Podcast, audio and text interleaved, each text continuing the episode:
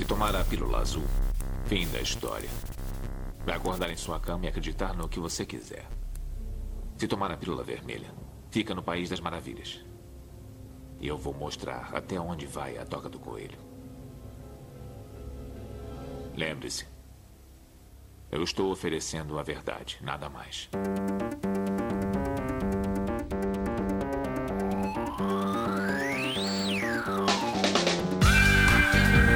Magicando. Praise the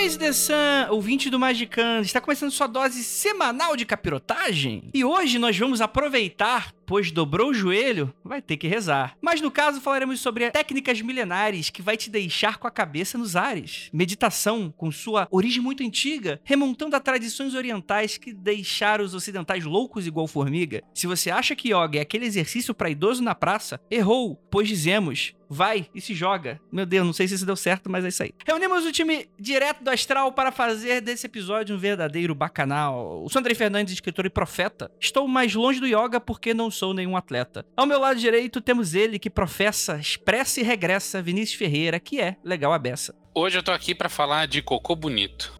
É isso. Muito bom. Que, que, que a gente vem com um tema respeitoso e você desrespeitando o nosso público. Ao seu lado esquerdo temos ela, com sua postura milenar, quase teve uma cãibra, esquecendo da perna tensionar. Lívia Andrade. Comam banana, gente. Evita câimbras. É isso aí. Nesse caso, vai ser muito importante para essa, esse tema de hoje, você evitar câimbras mentais e físicas. Exatamente. Com atenção focada, tal qual um lince misterioso, Juliana Ponzilacqua, que está fazendo um movimento para lá de auspicioso. Será que esse movimento é sexy? Olha Fica a pergunta. Não, porque aí seria um movimento pernicioso. Eu troquei É, pra você. hoje eu vou pedir ajuda para especialista que temos hoje, porque eu quero saber se a yoga com bodinhos é efetiva. Fiquei sabendo que existe uma yoga com bodinhos. Rapaz. É tudo com bodinhos é mais efetivo. Você fica mais feliz com bodinhos? A não ser que o bodinho esteja cagando em cima de você. Mas, enfim, bodinhos são muito legais. Você falou com O tanta bodinho vai propriedade. cagar em você. Sim! Sim! Marcos Keller, nosso amante guru, está aqui para provar que adora um canguru. Meditação é mar, é o que eu faço pra não meter a mão na sua cara.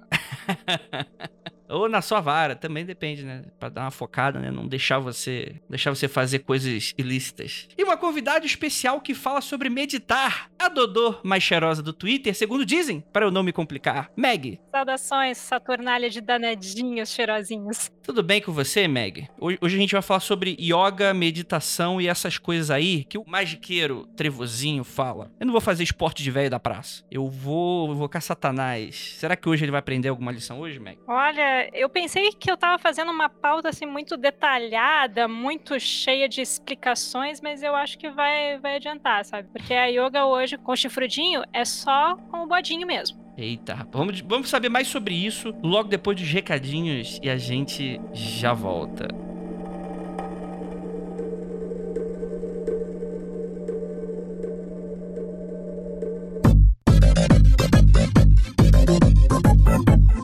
Agora na área de recadinhos do Magicando. Para você, meu querido magiqueira que está aí, temos agora um episódio muito maneiro para você e para você que gosta muito do nosso trabalho. Considere ser um apoiador também. Vá lá no apoia.se barra Magicando, lembrando que Magicando é com CK e com um mínimo de 5 reais, como se fosse uma assinatura de uma revista, você ajuda esse podcast a sair absolutamente toda a semana e de maneira muito maneira. É... E é isso, mano.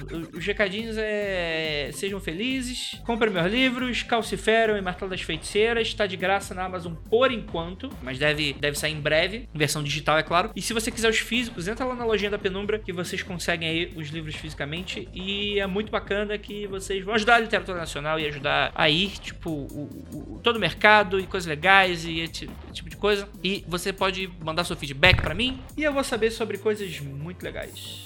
Então é isso, bora lá pro episódio, ficou muito bacana e vamos lá dar a respirada.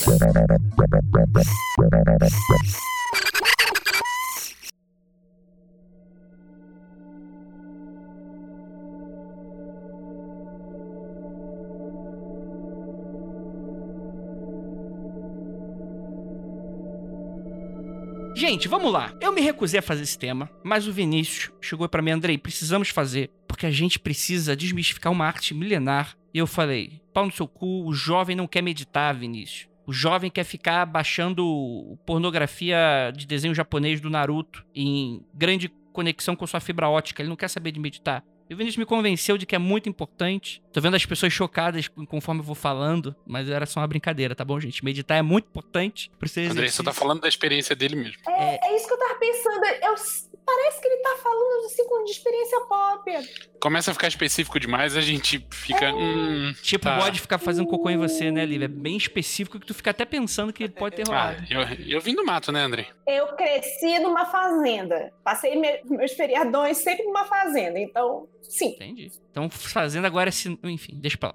É... Gente, cara, vamos começar por partes assim. É, Meg, o que, que você acha? A gente fala primeiro de yoga ou a gente fala primeiro de meditação? O que, que você acha que seria legal? Então eu vou te dizer que não tenho como separar nenhum nenhum deles. Pra mim não tem como falar de um sem o outro. Então, se, se tu pedir pra que eu coloque assim em definições muito estritas, separado, eu, eu não consigo. Eu realmente não consigo. Eu acho que não dá pra falar de um sem o outro. Entendi. Porque o que a gente tem é. O que a gente imagina hoje, assim, é que yoga é- é- são só os asanas, que são as posições, mas não, é, é um pouquinho mais complicado do que isso. É isso que eu ia falar. Se a gente começasse, assim, falando o que de errado a gente pensa. Tipo, cada um falasse, ah, eu acho que yoga é isso. E a Meg fazer um uma buzinaço na gente. Tipo, Gente, será que eu tenho alguma coisa pra fazer um barulho legal aqui? O AJ, qualquer coisa, coloca o bode berrando. Ah!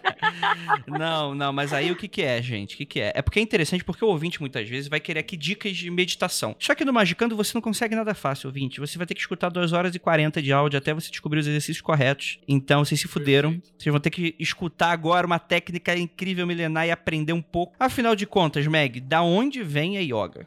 O que é o mal? Como eu sou historiadora, então eu tenho um probleminha muito sério em buscar a origem de alguma coisa, sabe? E poder dar certeza de algo tão antigo. Tem milhares de anos, mas as, as fontes, do, os Yoga Sutras do Patanjali, eles foram, na verdade, juntados pelo Patanjali muito tempo depois que eles já existiam. Essas são as, as fontes mais antigas que nós temos, junto com os Vedas, que eles vêm do que hoje é o subcontinente indiano, mas isso não significa que yoga e meditação nasceram ou surgiram apenas lá. Isso acontecia em vários outros locais. A gente tem alguns pontos muito parecidos com isso em, em religiões, sabe? Mas o que ficou para nós do Ocidente hoje é que yoga e meditação é uma coisa muito indiana e mais focada nos hindus e nos budistas. Mas não é assim. Não quer dizer que ela não tenha ah, surgido em outras tradições, em outras escolas de pensamento em vários outros locais do mundo. A meditação e e a yoga, na verdade, elas são tipo um método para chegar em, em alguma, entre muitas aspas aqui, calma mental, sabe? É muito difícil eu te dar certeza, assim, nasceu em tal lugar, nasceu nessa época, porque eu só posso falar segundo as fontes que a gente tem, que são essas do Patanjali. Qual é o mínimo que a gente pode dizer de idade? Tipo, dá pra gente afirmar categoricamente que tem pelo menos 4 mil anos de idade? por exemplo? Alienígena, um milhão de anos de idade.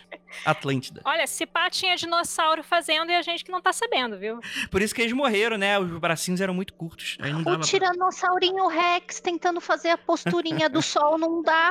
Não dá. Tentando fazer os mudras não ia dar. e, ó, mais, um, mais um termo pra vocês. Os mudras ou mudras são as posições na mão e cada uma delas significa alguma coisa e tem milhões delas. Imagina realmente pobre do tiranossauro lá só com os dois dedinhos dele. Se quiserem fazer uma ilustração de um dodô fazendo yoga, eu aceito também. Hum, hum. Os mudras eram. É, a Eliana foi a grande divulgadora aqui no Brasil dos mudras, né? Quando ela começou dos dedinhos. Ah, entendi. É, eu pensei que fosse pra dizer não às drogas. Só que aí o Vinícius não escutou. Ah, é verdade. Tinha essa campanha também, é verdade. Exato. E tinha umas fadinhas rolando, né? Tinha. Dava muita vontade de usar droga com aquela propaganda. Aque- Aquela propaganda com certeza foi feita com cogumelo. Sim. Eu falo é- com propriedade a respeito disso. Eu quero ver a fadinha gritando.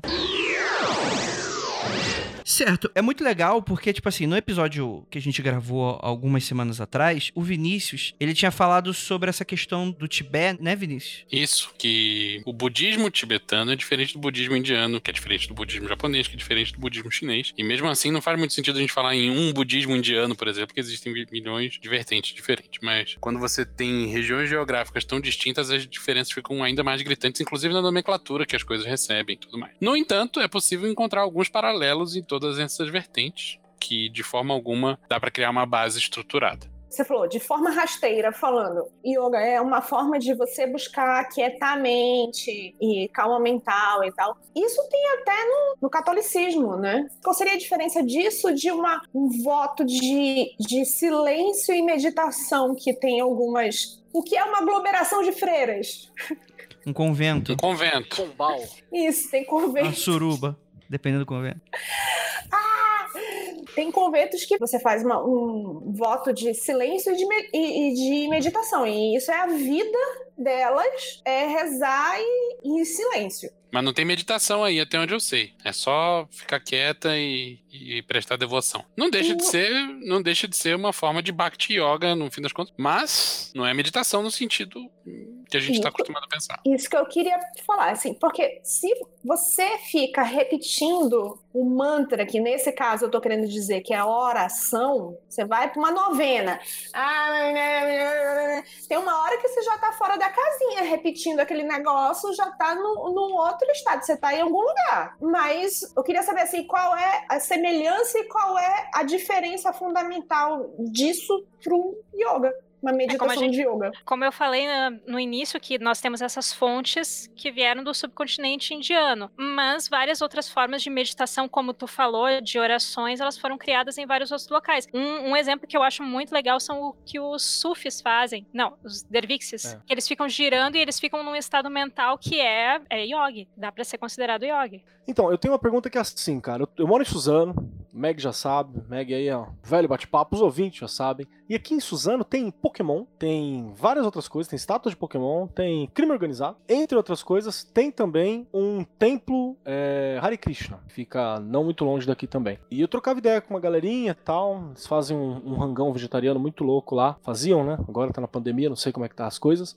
E eu me lembro de ter batido papo uma vez com, com o Mano sobre questão de yoga, e uma das coisas que eu achei bem legal foi que ele falou assim: olha, me empurrou um livrinho, né? Porque é isso que o Hare Krishna faz. Ele troca ideia com você e te vende um livro. Falando justamente sobre que yoga não era essa visão de posição, não era você meditar. Que yoga, na verdade, era, era um sistema de desenvolvimento pessoal e para a humanidade. Acho que foi- não sei se foi essas palavras que ele usou, mas era alguma coisa nesse sentido mostrando que na real é um caminho muito próprio, é um caminho hum, é um, é um caminho mágico, um caminho específico e que envolve toda uma relação com o divino, com o meio, com o que tá em volta. Achei do caralho a, a fala, apesar de sair de lá sabendo menos o que é yoga, né? Porque você foi pra conversar, achei que era uma parada e ele fala é isso, mas é muito mais. Então eu olhei e falei, porra, então eu sei bem menos do que eu achei que eu sabia na época. Então, aí eu cheguei aqui e você falou essa, né, de que não dá pra separar uma coisa da outra. Então essa visão holística do que é yoga é real, assim?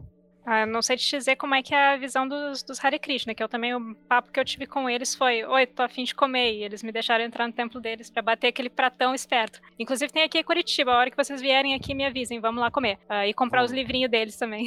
Mas o que ele falou, eu acho que tá completamente correto, porque nós, como nós temos uma, uma explicação a partir do nosso contexto de século XXI, a gente pode cair muito no erro de que yoga é uma coisa pra nós, sabe? E somente pra nós, é pra acalmar a nossa mente, pra que a gente possa sair na rua e fuder a nossa mente tudo de novo, sabe? Ah, E não é uma coisa que, que funciona pro resto do mundo. E não foi assim que, que yoga foi criada tempos atrás. Ela era uma coisa de, assim, de visão mais coletiva e mais é, de colaboração entre as pessoas, sabe? Não era vai ter um yogi no grupo que ele vai vai fazer como, como sei lá, algum padre em em Chartres, ele vai ficar rezando pelo povo e o resto do povo não vai fazer nada. Era uma coisa muito mais é, difundida. E é muito difícil pra gente ter, ter essa visão hoje em que nós somos tão individualizados em que nós temos essa visão que eu considero incorreta de que toda mudança pode partir só de dentro de nós e não de, de todos e não envolver outras pessoas. A yoga e a meditação uh, atualmente elas estão assim muito muito focadas em capitalismo. Eu vou ter que dizer isso e talvez eu seja cancelada por algumas pessoas falando isso, né? Mas nós temos uma visão muito estranha do que deveria ser yoga e meditação e isso é porque é uma coisa muito antiga e também porque a gente não tem acesso a textos, idiomas diferentes diferentes, é uma coisa quase alienígena para quem é ocidentalizado como nós. Eu, para mim, faz muito sentido, cara, porque entra na lógica de produto, né? Ela entrou na lógica de produto, como tudo entra na lógica de produto em algum momento. Vou fazer só um comentário rápido. Bauman mandou lembrança. Gente, pronto, mandei o Bauman.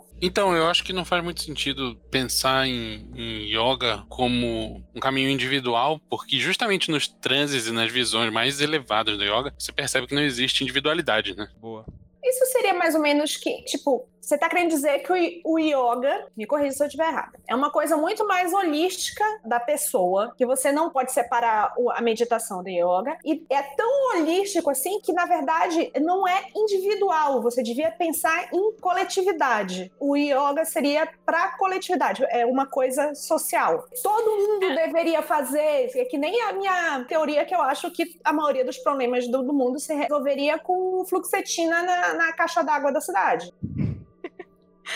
Ah, saudades fluoxetina. Ah, mas tá, tá certo isso. Pelo menos eu considero que não tem como, como imaginar yoga e meditação uma coisa individualizada, porque veio de um conhecimento que fala justamente em como nós estamos inseridos no todo, em, como quando a gente morre a gente vira adubo, pra falar assim de uma forma bem simplista. Não, não tem como a gente se ver fora do mundo que nós estamos, e isso vai, vai para toda a filosofia que criou yoga e tudo isso, sabe? Não tem como a gente ficar numa bolinha. Não dá pra fazer isso. Meg, então beleza, mas vamos voltar um pouquinho que a gente tá metralhando você com perguntas, mas eu acho que a gente tá comendo muito pelas beiradas e a gente não deixou claro ainda o que, que é. O que, que é yoga? Quando a gente fala de yoga, eu consigo pensar no produto que é. Como você tá falando aí, ah, não. É aquele momento em que é o momento que a gente vai despejar as energias que a gente cultivou do nosso cotidiano, né? Da nossa, da nossa rotina. E eu acho que ele não é isso quando você fala sobre essa coisa de até capitalismo e tal, porque eu, eu acho que propõe a, a você ter um outro tipo de estilo de vida que, que não tem como a gente ter hoje, por exemplo. Então, assim, o que, que é o yoga e como é que isso se reflete né, nessa yoga que a gente tem hoje aqui no Ocidente?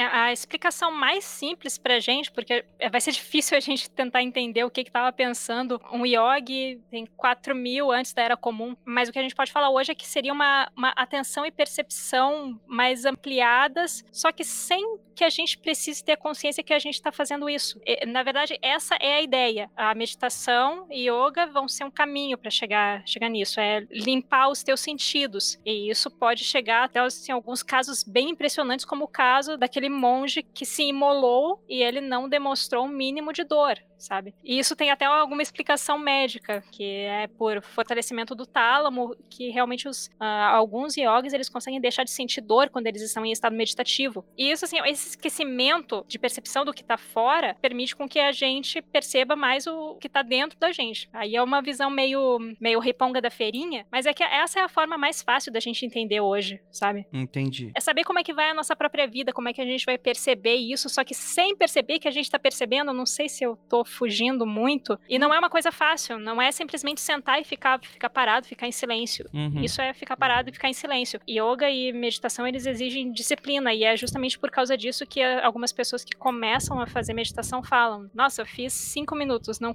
não consegui em um dia, não vou tentar mais. Em primeiro lugar, otário.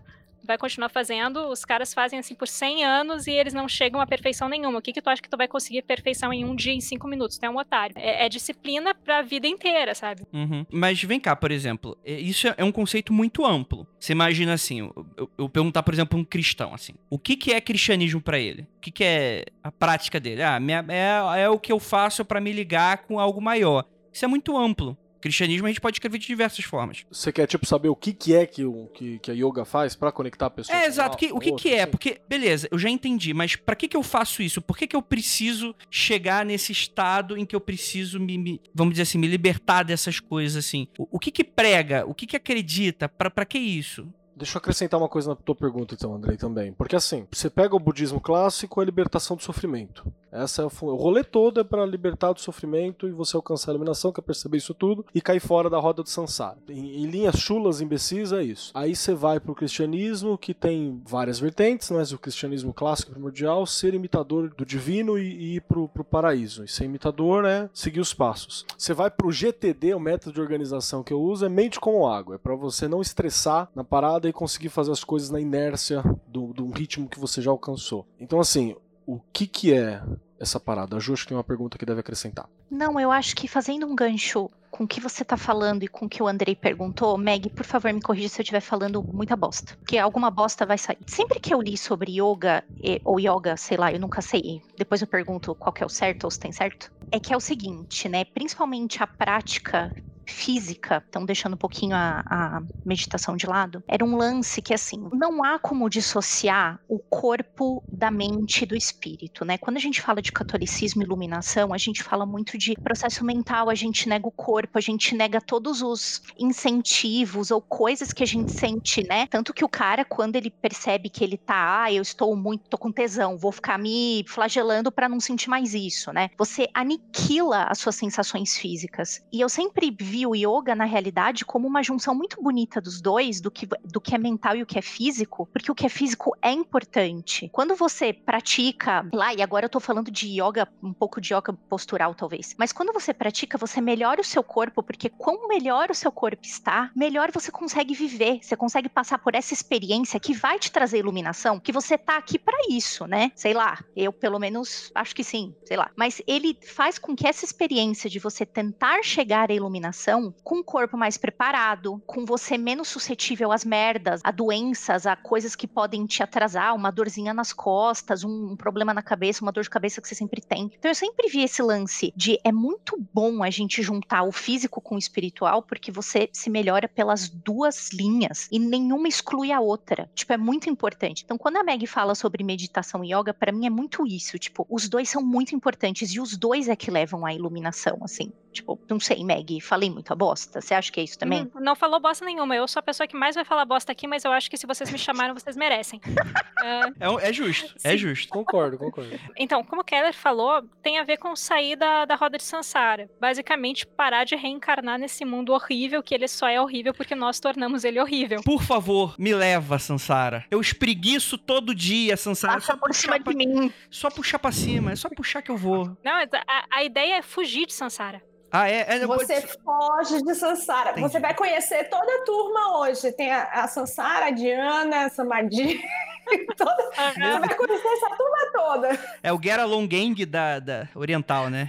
Beleza. Tá, eu tenho que fugir do assim, Sansara. a, a Sansara é como se fosse a, tipo, a- o arcano roda da fortuna, sabe? Uma hora tu tá bem, outra hora tu tá mal, uma hora tu tá vivo, uma hora tu tá morto. E se tu der muito azar, tu vai continuar nesse planeta por muito tempo. E a ideia é fugir daqui, sei lá, ir pra alguma outra realidade. E esse tipo de, de coisa que eu tô falando, isso tá nos Vedas. É o tipo de coisa que os indianos de hoje, eles têm dificuldade pra entender. Imagina a gente. Como é que eu vou entender o que, que é isso? São outras consciências, outros planetas, o que, que é isso? E a roda de Sansara, ela tá atrelada ao apego e o apego é sofrimento. Sobre o nome, yoga ou yoga, pra mim tanto faz. Eu não, não, tô, não tô aqui pra ficar corrigindo o sânscrito de pessoas quando eu não sei sânscrito. Só que eu também já conheci mestres que falavam que se nós não sabemos pronunciar sânscrito direitinho, não vai adiantar a gente fazer yoga nem meditação.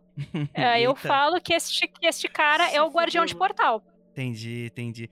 Eu vou falar, inclusive, yogar. Vai ser a maneira como eu vou falar do restante desse episódio, pra deixar essa pessoa bem feliz. Pode fazer mesmo. É, se a moral é irritar, o cara fica irritado com isso, então irrita mesmo, tá certo, é isso aí mesmo. Já E, e sob- sobre o corpo, ah, é, realmente não tem como não vincular o trabalho mental com um trabalho corporal. Porque nós estamos, nós como uma partícula divina de sabe-se lá o que, nós estamos presos dentro de um corpo. Então, por que que a gente vai negar necessidades e desejos do nosso corpo? Existem várias escolas de yoga de todo tipo e tem algumas que negam esses desejos e tem outras que falam não, não tem problema. E tem pessoas que criam escolas de yoga, tipo hot yoga, que é para o pessoal fazer yoga pelado suando para tentar pegar os outros. Mas é errado tentar pegar os outros? Ou é errado usar o yoga pra Quando a- isso? Gente, eu ia fazer uma É. pergunta, até esqueci isso, peraí. É porque o cara que criou a Hot Yoga já havia tido uma diluição do que era yoga, porque isso daí já foi criado nos Estados Unidos, né? Teve aquela comercialização. Isso aí já é uma yoga comercializada. Tô Então, certa? Mas Tá não é um papo de que a yoga como o postural que nós conhecemos hoje é uma mistura de ex- exercícios de calistenia do exército britânico e hatha yoga? Já ouvi falar esse rolê, hein? É, eu não sei desse rolê não.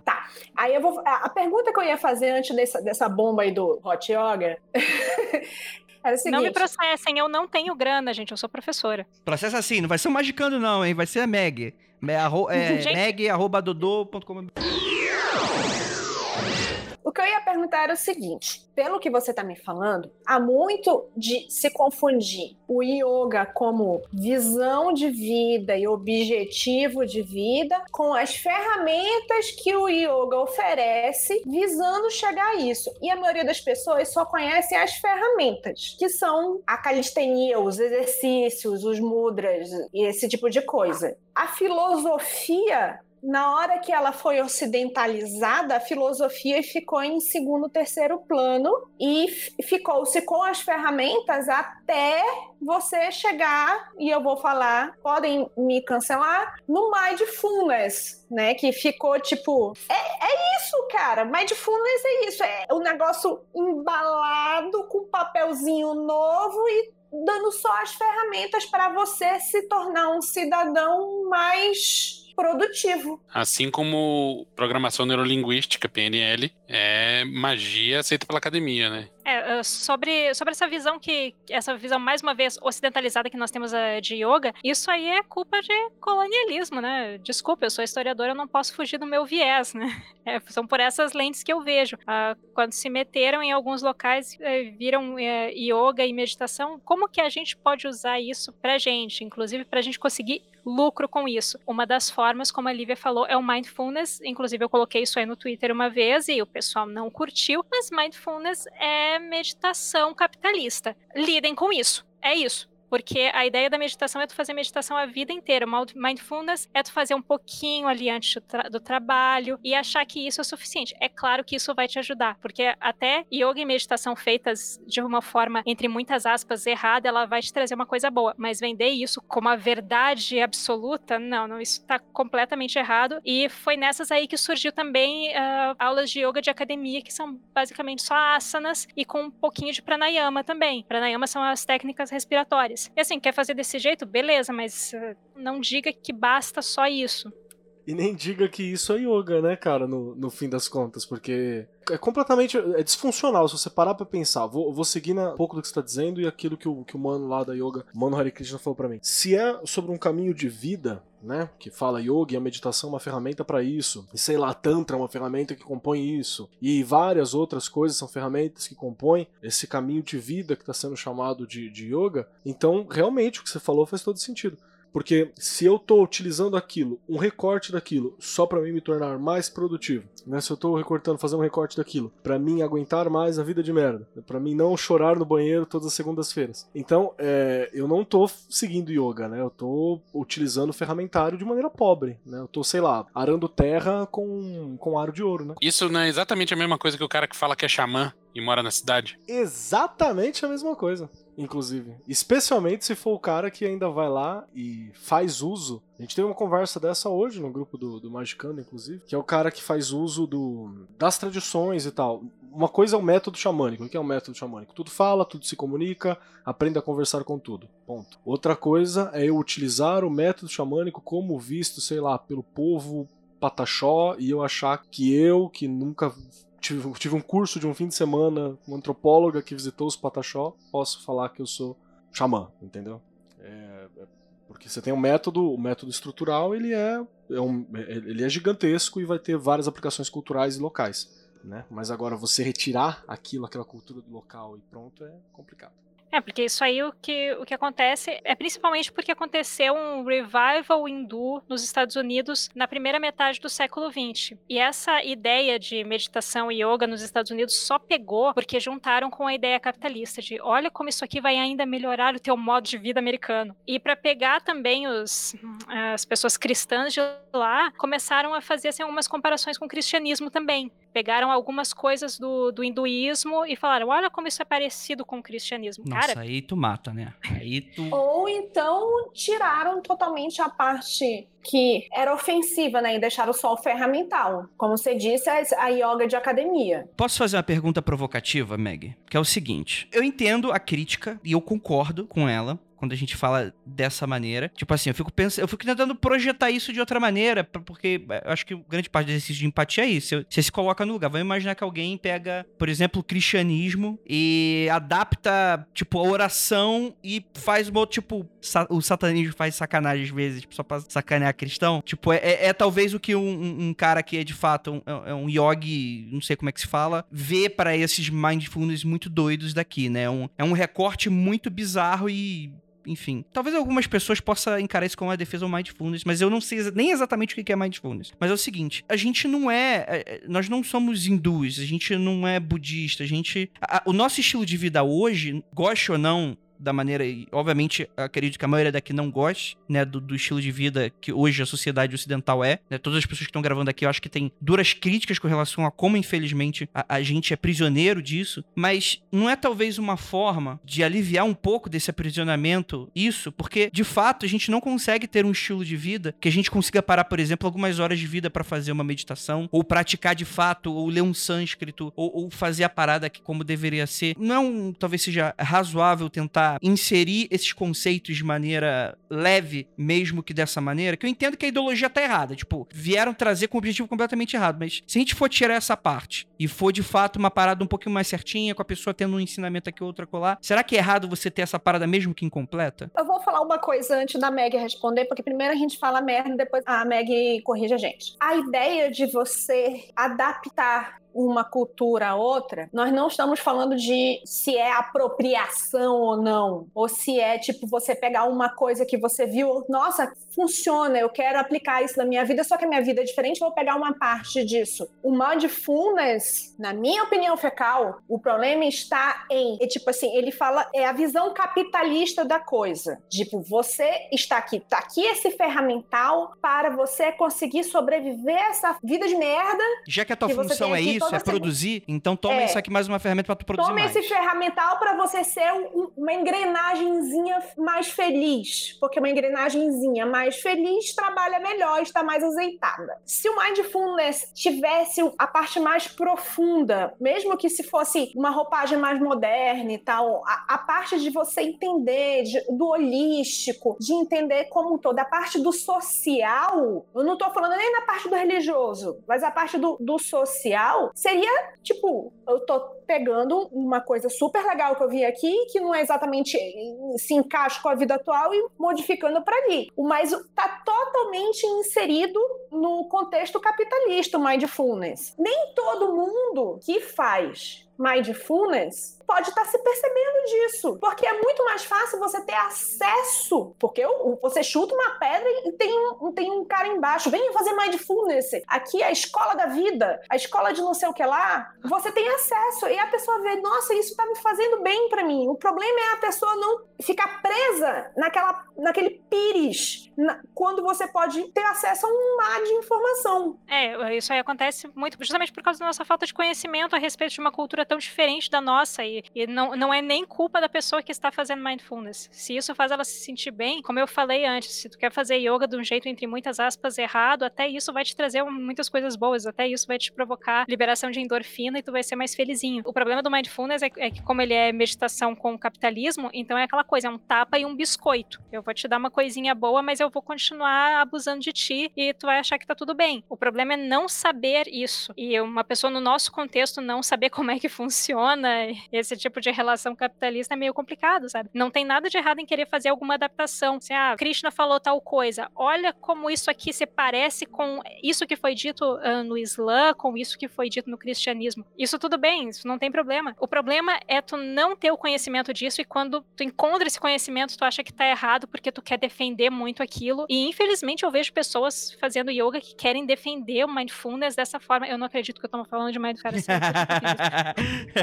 Mas você achava que você não ia chegar nesse assunto? Não, mas tem que falar mesmo. Vocês estão fazendo mindfulness, estão achando que isso aí é meditação completa, que todo mundo tem que fazer igual vocês e que qualquer crítica não é válida. Vocês estão errados. Vocês, vocês têm, que, vocês têm que estudar um pouquinho mais, sabe? Eu, eu sei que eu tô sendo eu tô sendo cuzona agora por falar desse jeito, desculpa. Mas é que eu fico realmente irritada quando, quando as pessoas não percebem percebem como que tá sendo entregue pra elas esse conhecimento. Assim, ele tem E- tudo pra Mas, ser uma coisa muito, muito boa, mas eles parece que parece que eles se sentem pessoalmente agredidos, sabe? E eu fico nervosa, Meg, porque eu vi isso se formando e eu vi uma pessoa que era de marketing montando uma dessas escolas de mindfulness e foda-se o bem-estar da pessoa. Era totalmente, tipo, era, era um, um raciocínio de marketing. Era Coaching tipo, como fazer esse publicitário não ter um burnout no final do ano. É tipo assim, ó, é tem, só um- tratar ele tem, que nem gente, velho.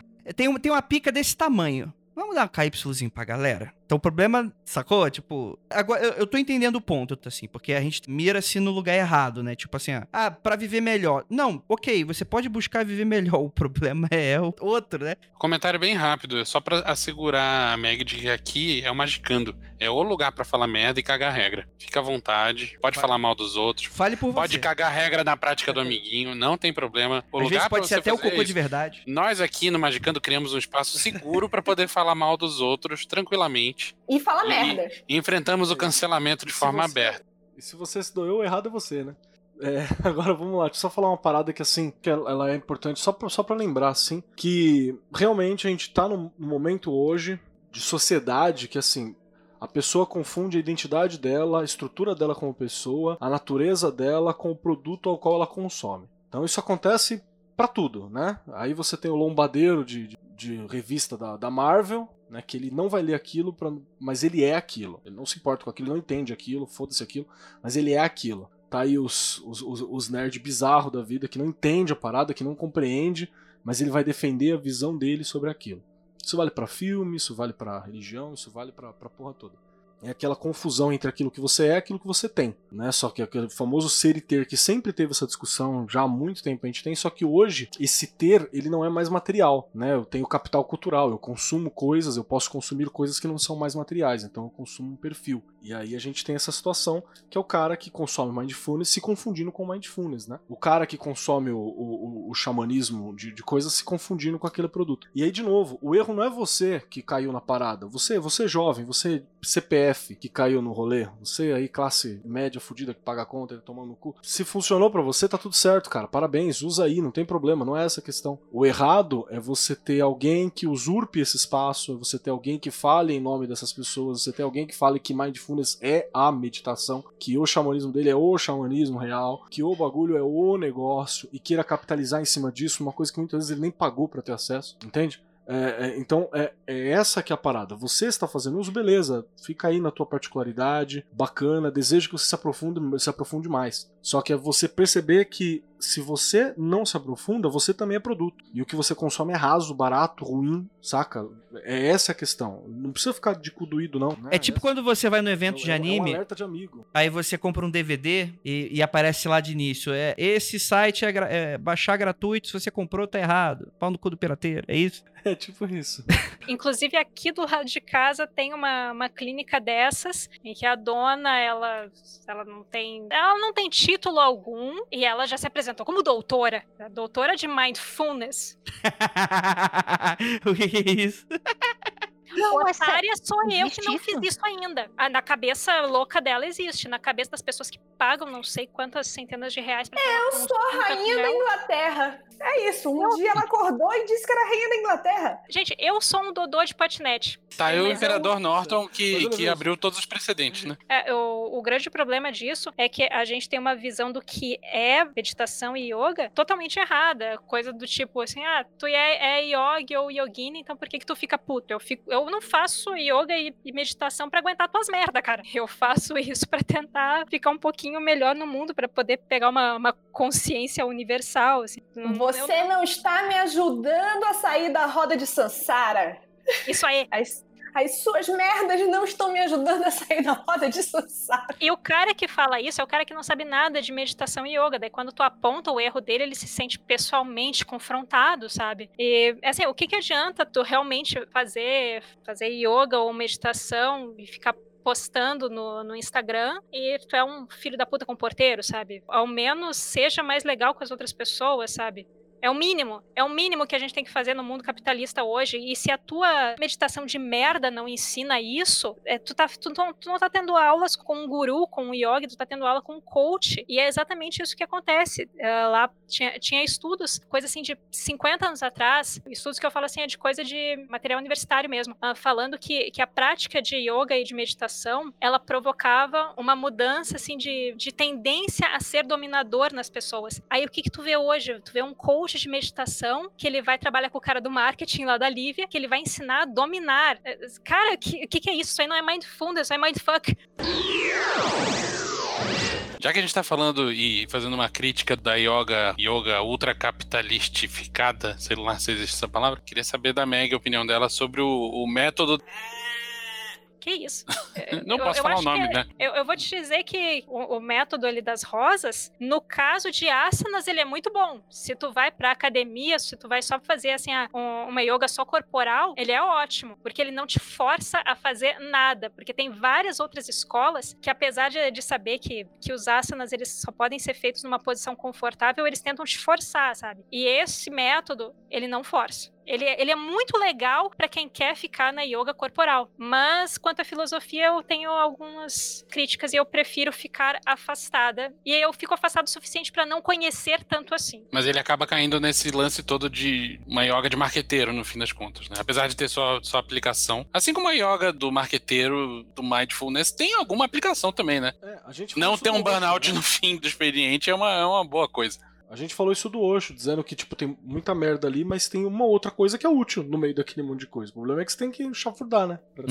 É, e o, o problema também é que, olha só o salto que a gente deu. Os caras lá estavam lá pensando em sair da roda de Sansara e aqui a gente tá pensando em vender mais qualquer coisa numa lojinha de Instagram, sabe? Tá pensando em ficar mal na sexta-feira pra ficar bem no fim da sexta-feira, sabe? Mas tudo bem, né? São as nossas necessidades hoje. Eu, não, eu, não, eu não- realmente não deveria falar disso, porque são necessidades completamente diferentes. Tem milhares de anos entre elas. Desculpa, gente. Mas não desculpa também. Isso aí, pistola. Meg Pistola. Mas É, isso, Dodô Pistola. mas isso não é de agora, né, Meg? Toda a meditação que chegou e, e- yoga na rabeira disso no Ocidente, ali década de 50, 60, 70, 80, é de gente que tava fazendo uma adaptação dos métodos milenares pra uma coisa que seja palatável pro Ocidente. Desde aquele cara lá que tem um nome engraçado que eu não sei, que veio antes do Sai Baba e tal. Não vou Crowley? lembrar. o. Não, não. Cara indiano. Indiano, não matador de indiano. É, o cara que, que trouxe isso primeiro aqui pro ocidente, tipo, ó, isso aqui é uma rotina que as pessoas que trabalham de 9 às 5 conseguem inserir no seu cotidiano e, e ter algum resultado. Desde esse cara daí já é uma coisa deturpada, né? Nunca chegou pra gente e nem faria sentido chegar a verdadeira yoga praticada pelos mestres do Oriente. Porque simplesmente não faz sentido. É, mais uma vez eu vou discordar de mim, ao mesmo tempo que eu vou voltar a algumas coisas que eu, que eu falei antes, que é milhares de anos atrás já existiam várias escolas de yoga, sabe? Como é que a gente pode achar que hoje vai ser diferente e que alguma pessoa não adaptou? Cada guru tem o seu próprio método e a gente só tem consciência disso que estava acontecendo, sei lá, a partir de Blavatsky, que é muito recente. Isso realmente acontece em qualquer lugar. É, eu queria puxar esse ponto, Meg, que é o seguinte: a Blavatsky que é responsável por trazer isso, ou não? Não sei, só, só tô citando um nome mais antigo que eu pensei aqui. Ela é mais antiga do que o Crowley, né? Então eu acho que ela trouxe primeiro. Mas o Eu Crowley lembrei o nome que eu queria falar. bastante. Aurobindo. Hum, Rapaz, Shiri Aurobindo. Caralho, vocês estão falando umas paradas que é sânscrito pra mim. A gente tá falando André Otário em sânscrito. Como a gente fazer já, um, tipo, um pequeno glossáriozinho? Vamos trazer as palavras engraçadas, é isso? Vamos sair dessa sansara que a gente tá. Porque e você falou o, o, o Siri, não sei o que lá. É. E o André disse, parece sânscrito. E eu tô dando a opinião do André, que tipo assim, você- o Shiri de não sei o que lá, aí começa a falar a Sansara, a Diana, a não sei o que, eu, eu começo a ficar meio voada. Mas você é meio assim, né, Lívia? Não precisa falar pra você eu já- eu provocar isso. Pé lá já, eu não preciso de ajuda. Não precisa da Nazaré Tedesco te empurrando da escada abaixo, né? Você consegue tropeçar pelo seu próprio potencial, com mindfulness. Exatamente. Inclu- Inclusive, eu preciso só citar aqui que no momento em que a Lívia falou assim, eu sou a rainha da Inglaterra, eu achei que por um momento eu pensei assim, acho que ela pensou mesmo que era rainha depois Por um pensei, segundo, sim, pra É. poder incorporar. por um pequeno segundo eu falei, caralho, quebrou. Aí não, aí só, só. O Vinícius, Então, ele vive nesse microsegundo durante muitos anos da vida dele. Ele tá na beira, na beirada da loucura há muito mais tempo que, que, que você. De segundo em segundo a gente chega lá. Alguém fala uma palavra, depois o outro dá uma, uma explicação de dois segundos nela? Vamos lá. Tá bom, fala aí o que, que é. a- Agora que a gente falou em Sansara, eu vou falar alguma coisa muito parecida. Moksha. É um. É a. Pô, é o. Daquele do café É lá café, do Starbucks. É, isso aí. Não, é uma carta de Magic. É uma carta de Magic. É, é- é simplesmente a repetição deste ciclo de Sansara. Entendi. É, são os Sansarinhas dentro da Sansara. tipo reencarnação ou, ou não? É, A gente, a gente entende muito a partir de reencarnação. Dá pra Entendi. dizer que tem a, tem a ver. É Ah, tipo lá, um dia da marmota, aquele filme lá. É a vida da Eterno. marmota. Essa é a nossa vida, né? A gente não aprende Ah. nada, então a gente volta pra ficar repetindo o mesmo problema o tempo todo. É, daí agora eu vou, vou ter que citar a maravilhosa MIA. Se, se vocês falam que vocês só vivem uma vez, por que que vocês continuam fazendo a mesma merda? Pelo menos eu vou viver várias vezes. Mas isso é tudo porque a gente tá preso em- na, na ilusão de Maia. A gente tá em Maia. Maia é a senhora realidade. E é uma realidade baseada em desejos e apegos, e, e ela não é tão real assim. A gente tem que sair dela. Saindo de Sansara, a gente sai de Maia também. Peraí, é uma realidade, tipo É aquela a história realidade. do. É a realidade, É a- tipo aquela história do gnóstico, que, tipo, que isso aqui é uma prisão. ela pode ser, ser vista como uma prisão também, mas é muito difícil Deixa sair eu- dela, porque assim, como, como nós temos acesso à Maia através dos nossos sentidos, a gente tem a ilusão de que ela é real. Olha, eu vi uma explicação pra Maia uma vez que eu achei bem legal. Ima- Imagina assim: os animais estão todos presos em Maia. O que quer dizer? Eles estão presos à necessidade de caçar, comer, trepar, fazer as coisas que o animal precisa fazer pra reproduzir e pra viver. O ser humano já deveria ter tido a capacidade de escapar deste Maia. Só que ao invés de escapar deste Maia, que é um ciclo de reprodução, de deixar o próximo, e o próximo vai ter uma vida muito semelhante ou pouca coisa diferente da sua, sempre seguindo, ao invés de a gente projetar, por exemplo, um mundo perfeito que a gente tem capacidade pra fazer isso, a gente optou por reorganizar este Maia de uma maneira que a gente vive hoje. E aí, no fim das contas, a gente continua vivendo muito semelhante na mesma corrida de rato. Entende? Isso é uma visão mais social da parada, mas, mas me ajudou muito a entender um pouquinho do que, que é o negócio. Posso ter falado merda, claro. É, o, outro termo muito, muito importante para nossa conversa aqui é o pranayama, que são os exercícios respiratórios. Eu não posso falar o quão importante é isso, mas assim, se tu vai fazer yoga e meditação, tu tem que saber pranayama, tu tem que saber res- exercícios respiratórios, tu tem que saber respirar pelo teu diafragma, tu tem que saber fazer a contagem mental disso. Claro, se tu tiver algum problema respiratório, é melhor dar uma consultada antes. Eu não consigo dizer quão importante é saber respirar para poder fazer meditação. Às vezes eu esqueço como respira e às- vezes dá problema. Mas vamos. No final desse episódio, o ouvinte vai. Você vai ensinar o ouvinte a, faz- a saber fazer pranayama.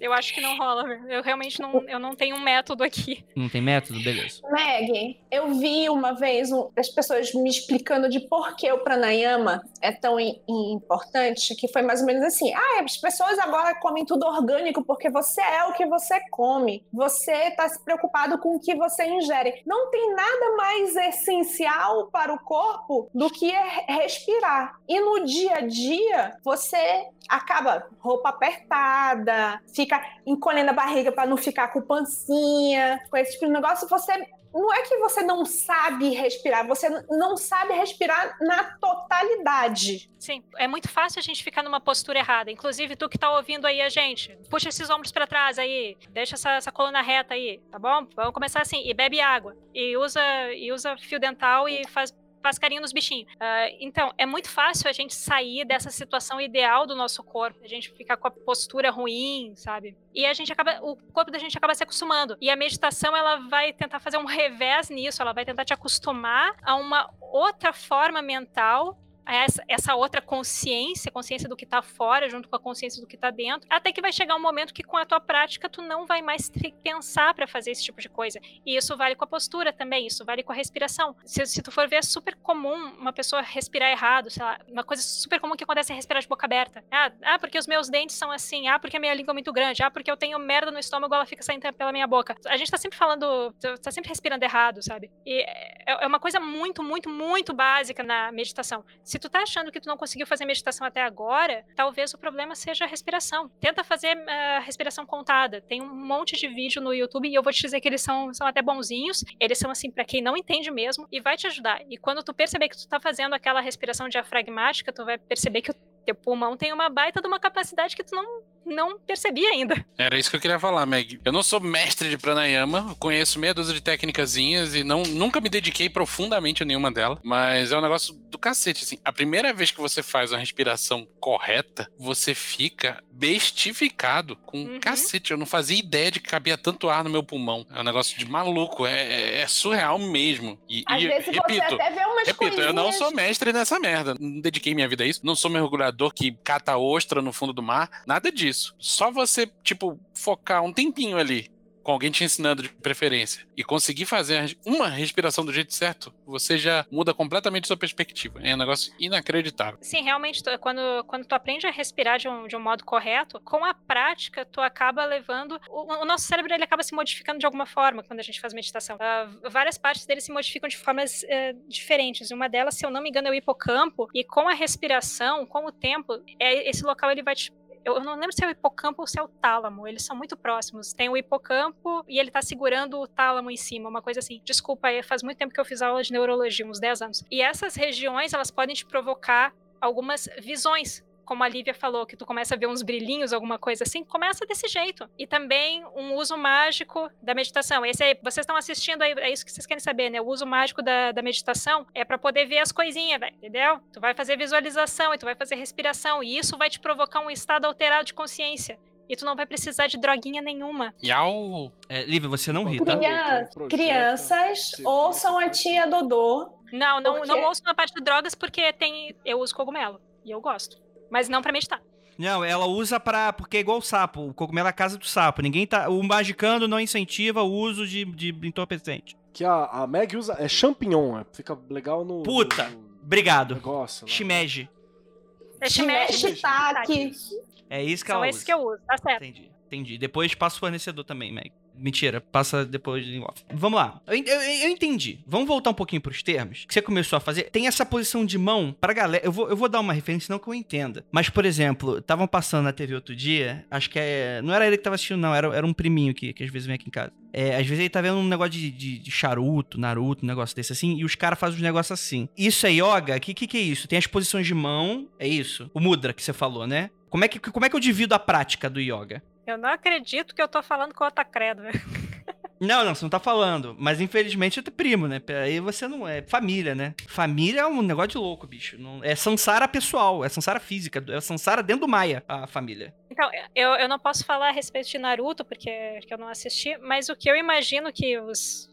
As mãozinhas lá que eles fazem deve ter alguma inspiração nos, nos mudras. Entendi. Mas, mas o que eu tô querendo saber é a categorização dentro da yoga. Tem o mudra, aí tem o, o do corpo, que é outra coisa, aí tem a respiração. Qual é que é a prática do yoga? O que, quais são essas divisões, assim? O que, que tu usa? Seu ferramentário. Imagina que dentro do As teu di- corpo tu tem vários as canais né? passando. Tu, tu tem, tu tem muitos canais. O, o mais conhecido que a gente pode lembrar agora são os chakras. Que aí eles formam lá Nadi, Chuchuma, Ida, Pingala, que são caminhos por onde esta energia prânica vai passar. E dependendo da posição que os teus dedos ficam, ela passa pelas tuas mãos também. Eu, eu admito que eu não sei muita coisa de moksha. Eu sempre uso o segurando o dedo anelar. Mas eu nem lembro o que, que isso significa. Ah, é aquela imagem clássica da pessoa meditando, né? É, quando tu pensa em uma pessoa meditando, tu vê ela na- com as pernas cruzadas em lótus, com as mãos nos joelhos, as palmas pra cima e o polegar tocando o indicador. Então, mas, gente- mas não precisa disso. Se, se tu quiser fazer, fazer meditação simplesmente deitado na cama, pode fazer também. O nome disso é posição do morto. O problema é que eventualmente tu vai dormir. Eu adoro a posição do morto, eu pratico bastante durante o dia. As posições nos mudras, de você juntar certo dedo com o outro, eu na cura prânica uso muito para potencializar a energia. A posição da língua na boca é para você deixar o fluxo de energia correr direto, para ele não ter um impeditivo. Então você tem certas combinações que você pode fazer, que você fechou esse circuito, a energia corre mais fácil. Então você consegue. E aí fala-se também, não sei se vocês querem entrar neste sobre subida de Kundalini, essas coisas. Então você facilitar o fluxo de energia, na realidade. As posições dos dedinhos e tudo isso aí é, é estudado, e mas como você falou, o, o real assim, ó, quero explicar como é que faz, eu não sei explicar. Ah, o pessoal quer saber sim sobre a Kundalini. O pessoal gosta de realinhar a Kundalini. Porra, mas o que, que a Aline tem a ver com isso? Ainda mais essa parte do corpo tão íntima dela. O que, tem, que, que, que, que é Kundalini, Meg? A- a- a- acho que eu quebrei a Ju. O que, que é Kundalini, Meg? Cara, eu vou te dizer que eu não sei te responder com certeza. Aliás, nada do que eu falei até agora foi certeza, tá bom, gente? Então, se vocês estão achando que eu tô falando sério, azar de vocês. Mas a Kunda- Kundalini é basicamente a, a serpente da energia prânica que ela vai subir pela tua coluna. Uma explicação bem simples é assim. Entendi. E Que é a aí realmente aquela, né? tem a Chuchuma, a Ida, a Píngala. Não, não, peraí. Vamos lá. O que é isso, mano? Aí o marketing tinha que pegar mesmo. Olha esses nomes. Tem, tem, tinha que dar uma mudada. Tinha que colocar eu tô uma. começando a concordar com o Andrei. Novos Entendo por que o marketing renomeou tudo isso. Novos termos aí. Se eu não me engano, a passagem de energia entre os chakras, entre os sete principais chakras, é chamada de ida. Por favor, se eu estiver errada, me corrijam, porque eu não tô lembrando exatamente dos termos. Aí, o fluxo dessa energia subindo é a chuchuma e dela descendo é a ida. Não, eu acho que é o contrário. Meg. Olha, subindo e descendo é ida e píngala, e Sushumna é o canal da coluna, né? Ah, Foi eu assim que eu aprendi, pelo ele. É isso aí. A Kundalini, o que, que ela é? Você- todo mundo perguntou e ninguém respondeu. É uma energia que fica na base da sua coluna, ela está lá, ela está concentrada. E aí, o que é a subida da Kundalini é a técnica de você fazer essa energia super concentrada, mega concentrada, subir. É você redistribuir para os chakras que estão em cima. É isso. Entendi. É. Expliquei de um jeito muito porco, desculpa, mas é só pra, tipo, vocês meio que entendessem, sei lá. É magicando, Juliana. Entendi. Ah, e- Eu quero saber do Kriya. Kriya pode ser um tipo de yoga, pode ser a yoga que serve para limpar o corpo e alguns métodos usados em alguns tipos de yoga, que agora eu não lembro quais que são, mas um dos métodos de que é possível fazer Kriya. Você já viram aquelas pessoas mexendo a barriga fazendo um nhoi nhoi nhoi que fica parecendo uma cobrinha? Tipo dança do ventre? Então, é uma coisa assim, mas tem outra posição. Aquilo ali consegue mexer todos os teus órgãos internos e olha daquilo ali sai um cocô bonito. Era isso Mas que eu queria ouvir. A pergunta é, é, o objetivo é o cocô bonito? Por que, que É você uma apontou pro Keller consequência. É falando uma cocô bonito? consequência. É uma consequência, cara. Eu, cocô bonito, e apontando pro Keller. O que que tá acontecendo? Eu acho que isso é uma revelação. É, assim, da mesma forma que, que tu vai fazer meditação e yoga e tu vai ter um- uma ótima recaptação da tua endorfina, da tua, sei lá, o nome dos, das- dos outros bagulhinhos lá, o teu bem-estar é uma consequência. E quando tu faz esse tipo de yoga, que é justamente pra purgar o teu corpo de tudo que é fisicamente ruim, a principal coisa que acontece é tu cagar bonito. Vai ser aquela, né? É Jurassic Park, né? Chama a família inteira. Ela, vem cá, vem ver o cocô bonito. Cá, vem cá e traz a faca de cocô. Que a faca de cocô a gente não tá usando bastante tempo. E a Traz- história da faca de cocô, faz tempo Traz a que não faca fala de cocô, mesmo. Gente, vocês não vão acreditar. Eu mandei pro Andrei. Não, mandou nada. Você não mandou nada, Lívia. Não, calma. Eu, Não, eu não mandou. comecei- mandei o, o link para o Andrei, que capitalizaram, comercializaram. Já existe a venda da faca de cocô. Ok. Justo, é um item necessário na casa do brasileiro. Vamos falar sobre meditação um pouco. Aí eu gostaria de abrir um pouco pra mesa também. Porque assim, Juliana Ponzilaco, você que tá aí, arrumada, cheirosa, de banho tomado, completamente diferente de mim em todos esses aspectos. você, Por que, que você acha que a meditação é tão importante pra prática mágica? É, tipo, tem como fazer magia sem meditação? Eu não vou ser extremista que não tem, mas assim, você vai se fuder muito mais no caminho, eu acho. Eu acho que você acaba se lascando mais. O fazer magia, ele começa a dar certo a partir do momento que você se desliga do teu mundano, né? Uhum. E a meditação pode ser um caminho. A mim é um dos caminhos mais efetivos. Acho que aí cada um escolhe o que, que é, mas eu acho que o caminho fica muito mais complicado. Ele fica muito mais dolorido. Eu demoro mais para ter resultados. O aquietar a mente numa sociedade onde tudo é, é incentivo, onde tudo é estímulo, você tá sendo estimulado o tempo inteiro, e se fosse só estímulos gostosinhos, tava ótimo, né? Mas não é. Então, você tem que aprender a dar uma quietada, porque o fazer mágico também tem a ver com o que eu quero fazer mágico. Às vezes você tá tão, não, porque é isso que eu quero, isso que eu quero ter tal coisa, não sei o que, que eu vou fazer magia de possibilidade, porque eu quero comprar tal coisa. Você quer mesmo comprar aquilo? Tipo, né?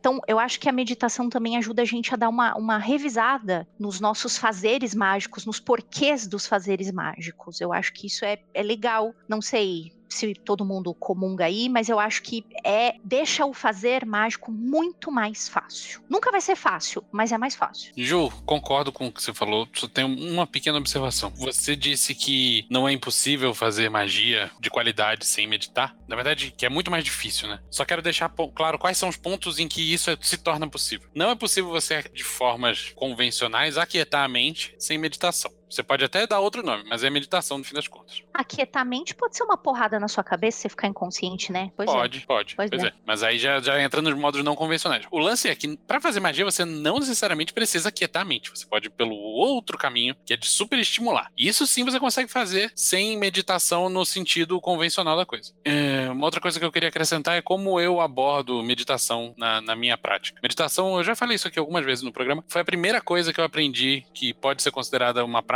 mágica, mística, esotérica, sobrenatural, etc, etc. E tudo isso eu recebi através de, de transferência de conhecimento oral, através de diferentes mestres que apareceram na minha vida. Nenhum deles tem o nome de mestre, mas foram pessoas que me ensinaram. E eu tive pouquíssima instrução formal de ler sobre o assunto. Então eu não manjo muito dos nomes técnicos que se dá e das técnicas mais avançadas e da, o que diz tal escola e tal escola. O que eu sei, o que me Que- ensinaram Que é o que funciona seu mim. tio, né? Não só o rolê do meu tio. Algumas Tá. pessoas diferentes me ensinaram técnicas diferentes Ah. de meditação. Antes do meu tio apareceu meu pai, que tem muito menos graduação. Meu tio, sim, é um cara especializado e ele dá cursos e ele manja muito disso. Meu pai é só um cara que praticava quando era jovem e, meio que abandonou a prática, mas ainda soube me transmitir alguma coisa. Eu nunca tive, nunca não, né? É mentira. Mas meditação nunca foi uma parte é, integrante da minha vida durante anos. Nunca foi uma prática de vida inteira. Meditação é uma coisa que eu uso lá como a gente falou, né? Que a gente estava criticando. É uma coisa que eu faço mesmo. Eu uso técnica da meditação para conseguir objetivos específicos. Quando eu sinto que eu estou precisando, eu medito. E durante alguns períodos da minha vida, que podem chegar a meses, mas nunca chegou a, sei lá, passei três anos meditando diariamente. Nunca passei um período tão longo. Mas volta e meia, quando eu sinto necessidade, eu passo um período, tipo, de semanas, fazendo uma determinada meditação todos os dias. E colho os resultados disso. E aí o otário aqui vê que, ah, putz, eu podia passar para uma próxima etapa, mas não tô afim. E eu acho que é ok porque eu estou ok com isso. Eu não tô me enganando e eu não tô sendo trouxa de achar que, que eu cheguei no- na iluminação máxima. Eu simplesmente tenho mais o que fazer. Então A a, gente, meditação é é- uma coisa que vai e vem na minha vida. Ah, essas últimas duas falas do Vinícius e da Ju, pega aí uma caneta marca-texto e marca no seu celular quando tu estiver ouvindo, marca por cima do áudio aí, porque é, é bem isso, exatamente, tem que fazer desse jeito, ah, e é uma coisa muito simples, sabe? Se tu tá com a cabeça cheia de monstros, quando tu vai encarar a tua mente pela meditação, tu só vai encontrar monstros, é lógico que isso vai, vai tentar te fazer impedir de fazer uma prática, e a prática ela não precisa ser, sei lá, uma hora por dia, começa com cinco minutos, cara, quando tu achar que esses cinco minutos já tá bom, aumenta um pouquinho. Quando, quando tu achar que tu já tá, um, sei lá, uma hora em casa,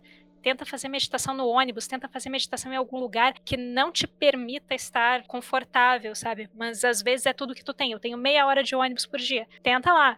E, e, e, tu vai se sentir do caralho quando, quando tu perceber que tu conseguiu desligar a tua cabeça, entrar em estado meditativo num lugar que não tem os elementos para te provocar esse estado mental, como silêncio ou como cheiros, qualquer coisa assim. Inclusive é por isso que Yogi usa muito incensinho, porque às vezes certas percepções dele mudam através do cheiro. Imagina como é que deve ser a Lívia com a sinestesia. Deve ser a loucura, né? É, a gente aprende a dar uma bloqueada né, nas coisas, mas acaba você fazendo marcos de memória. Tipo, eu tava pensando no, na história de fazer a meditação lá para descobrir a, a entidade que o Vinícius não queria me falar. E eu me lembrei que músicas eu ouvia no tempo em que eu fazia meditação sem fazia porque fazia, entendeu? Tipo assim, moda, a, a, moda Bangu. E eu tenho certeza que se eu ouvir de novo aquele disco, aquela música, eu vou rapidamente, vou pular etapas. Eu acho que eu vou mais rapidamente entrar numa meditação mais dar uma encaminhada melhor, mais rápida, uma, uma acelerada, porque eu associei a música aquilo. E tem uns outros barulhos, barulho de vento, o cheiro eu ainda não, não associei a cheiro nenhum, é, a, a, meditação, mas é mais a, a música. É, eu tenho certeza que eu fiz um save point ali com aquela música. É, isso acontece quando a gente pratica meditação também. Uh, muita gente começou a fazer meditação agora com a pandemia, porque ficou muito tempo em casa. Ah, o que, que eu vou fazer? Eu tô sem fazer nada, isso é um tempo inútil. Não, cara, se acostuma a ficar sem fazer nada, não tem problema tu ficar sem fazer nada. Não se culpa por isso. Ah, então eu vou ter que ficar, sei lá, com a, com a cabeça sem, sem nada dentro dela por 10 minutos. Fica, tu vai ver como, como isso vai te fazer bem. Só que realmente, se, se tu vai ficar quieto, se a tua ideia de fazer meditação só te trouxer coisas ruins mentalmente, eu acho que isso é um indicativo que tu precisa de fazer muita meditação, justamente para afastar essas coisas, pra afastar esses, esses demoninhos de ti. E assim, quem fica com medo de continuar depois disso, quem achar que não tem talento, cara, continua. É prática, é prática e disciplina. Quem falou que meditação não é disciplina, tá errado, cara. Fazer sempre. Meg. Tu vai, vai dando murro em ponta de faca, uma hora tu vai conseguir. E tu vai gostar Meg. muito quando isso acontecer. Eu tenho, eu tenho um amigo, faz tempo que eu não vejo ele, que ele falava que ele ficava ensandecido, que ele nunca ia querer fazer meditação porque ele não se suportava. Ah, isso é, ele, isso é comum. Isso, é isso é comum ele, ele, não se suportava. Ele, tipo assim, ele precisa de outras pessoas porque a companhia dele, ele não aguenta a companhia dele. Nossa, para mim é totalmente oposto. Eu odeio todos vocês que estão aqui. Enfim, continue. Pois é, mas é, aí é eu por isso fui... que para algumas pessoas, para algumas pessoas é melhor procurar alguma, alguma escola, algum templo para poder fazer uma meditação em conjunto com outras pessoas. Sei lá, entoando os mesmos mantras, eh, sei lá, contando Sim. na japamala junto com todo mundo. A japamala é, é aquele rosário hindu, sabe? Que serve para contar mantras. Se, se, tu vai meditar junto com outras pessoas, isso aí pode te ajudar também. Tu, tu, aprende junto com as outras pessoas, depois tu aprende sozinho. E talvez com o tempo tu, tu passe a não te odiar tanto assim. Mas é claro que meditação e yoga não substituem remédios, não, não substituem uh, tratamento psicológico. Por favor, gente. Então, deixa eu terminar a história desse cara. Ele dizia que ele não se suportava, ele não conseguia. Ele dizia que ele não conseguia conseguia nem almoçar sozinho. Ele tinha vontade de chamar o garçom, senta aqui comigo, quando ele tinha que almoçar sozinho, porque ele não aguentava esse negócio. Aí ele disse: cara, vai, sei lá, vai fazer uma terapia, vai fazer alguma coisa. Talvez a meditação seja mesmo que você precisa. E ele acabou indo fazer terapia. E ele, depois contando para mim, que o, o disso, de ele não, não se suportar, ele era uma pessoa que ele era deficiente e ele passou muitos anos de cama praticamente. Teve muitas idas ao hospital e tal. Aquela energia que ele tinha acumulada e ele não tinha como sair porque ele não podia se mover, tudo ficou para dentro dele. Então, é, a sensação dele é de ficar quieto, é um aprisionamento. Ele tratou na terapia isso, foi não sei o que lá, e depois foi fazer meditação.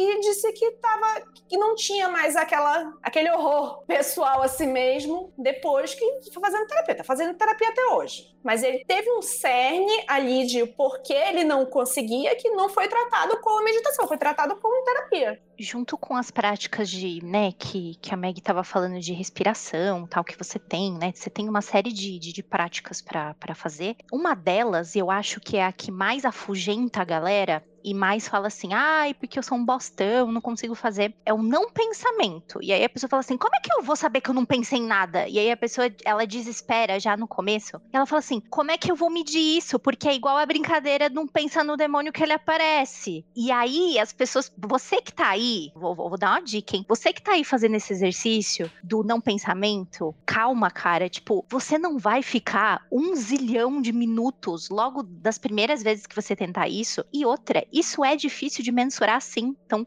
eu olhando nos, nos, nos meus diários mágicos, né, desse lance, tinha vezes que eu falava assim, velho, eu não sei se eu consegui hoje. Eu acho, tem uma parte desse processo que eu não me lembro, que eu não registrei. Eu não sei se eu dormi se eu cochilei, se realmente não pensei porra nenhuma, é muito difícil de mensurar isso também. Então, você que está fazendo isso, não pense que, tipo, ah, eu tenho que ficar 15 minutos sem pensar em nada. Colega, se você ficou 15 minutos sem pensar em nada, você muda agora pro Nepal. O que, que você tá fazendo no Brasil, bicho? Você é um. Não, vai embora, né? É, e é uma coisa que as pessoas também ficam, nossa, mas eu não consigo fazer, ou é, eu consigo fazer pouco tempo. Mas é isso, é de pouquinho em pouquinho. Esse lance que a Meg tá muito batendo no, no martelo de gente, é de pouco em pouco é um treino, é dedicação, é muito real para todo tipo de exercício. Não esqueçam disso. Muito Eu bom. vou até falar uma coisa aqui. Eu tenho facilidade em fazer não pensamento. É uma, é uma mente tranquila. Não, não, eu não sei o que, que é, não, mas tranquila não é. eu tenho uma facilidade. E assim, são só micro. E você só percebe que foi na hora que você volta. E você fica assim, será que eu fui mesmo? É quando a gente vai percebendo esses efeitos. É só, é só desse jeito. Quando tu percebe assim, nossa, eu já fui, já voltei, que massa, vou fazer de novo. E aí tu vai treinando. Vai ficando mais legal a cada dia. Olha aí. É difícil falar isso, né? essas, essas coisas de velho, aí essa meditação e yoga de parque, né? Cala a boca. É, é legal, vai lá fazer. Vou ficar lá com os velhos. Andrei lá com os velhos lá. Mas, André, isso ainda é Tai Chi Chuan que você tá pensando? Eu não sei, bicho. Eu tô vendo os velhos fazendo que coisa. é. Tá chamando tudo a mesma coisa. É tá tudo a mesma, chamando- não é a mesma coisa? É bocha. Não é, É bocha isso aí que você não tá é a mesma falando. coisa. Não é. Caralho, Andrei. Não é a mesma Que coisa. errado. bicho. Mas É. tem yoga no parque também, tá cheio de velhos. Os velhos tão certo. É melhor idade.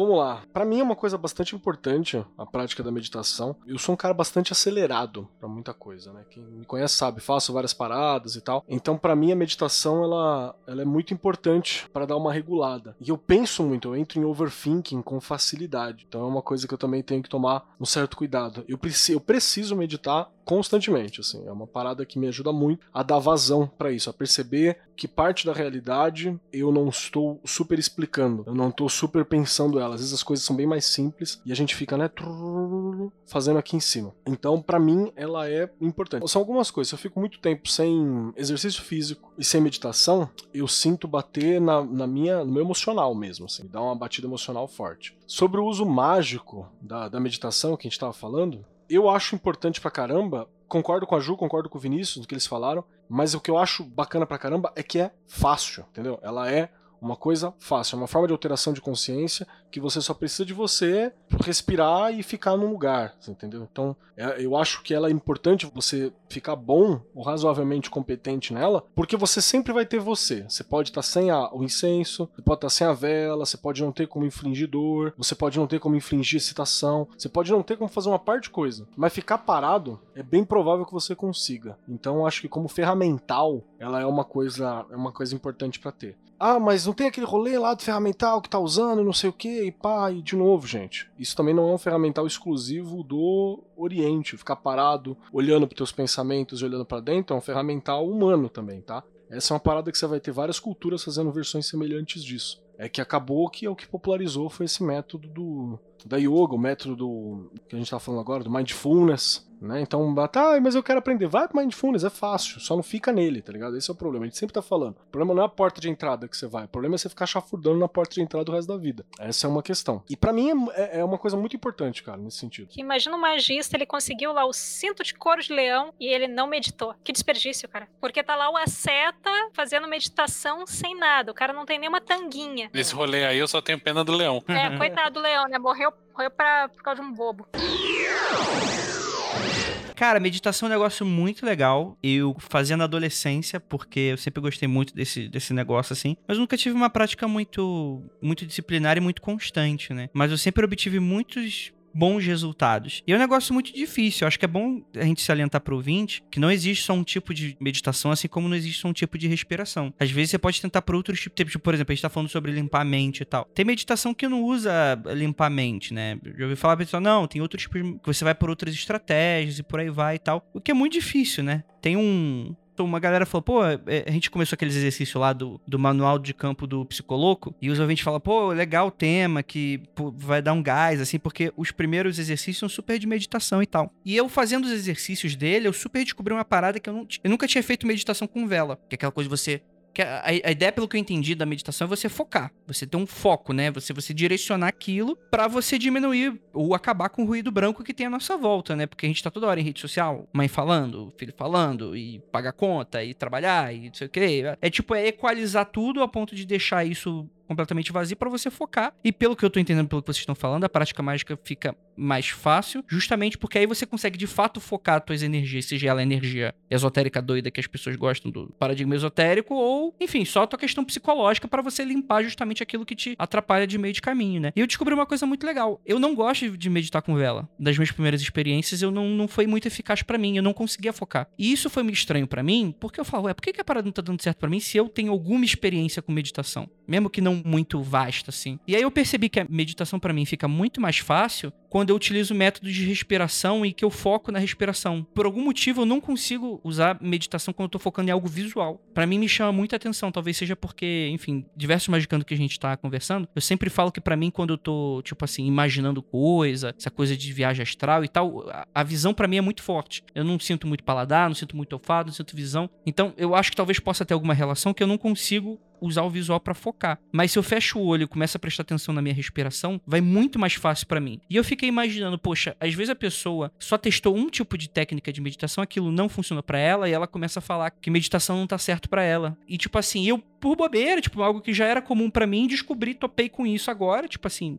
anos depois de quando eu começava a fazer de início, por causa de comunidade Orkut, dessas coisas, eu descobri essa parada e, e eu acho que é muito legal, né? Que primeiro eu acho que grande parte do rolê mágico, se você não aprender nada, se você acha que isso não é útil para você, tipo, você treinou tudo, você descobriu que não é útil, pelo menos foi uma pequena jornada de autodescoberta e você aprendeu um monte de coisa sobre você, pelo menos, né? Eu acho que isso, pelo menos, isso é válido. Vou, vou, eu acho que isso é muito possível, cara. Inclusive, você vai desenvolver um método específico para você. Você pode seguir o método do, sei lá, do, do Siri, Prama, qualquer coisa que você tá seguindo aí também. Acho que é de boa. Você pode seguir o método da galera de meditação, da monja Coen da Avan. Você pode seguir essa galera, não tem problema nenhum. Mas aí tem uma parada.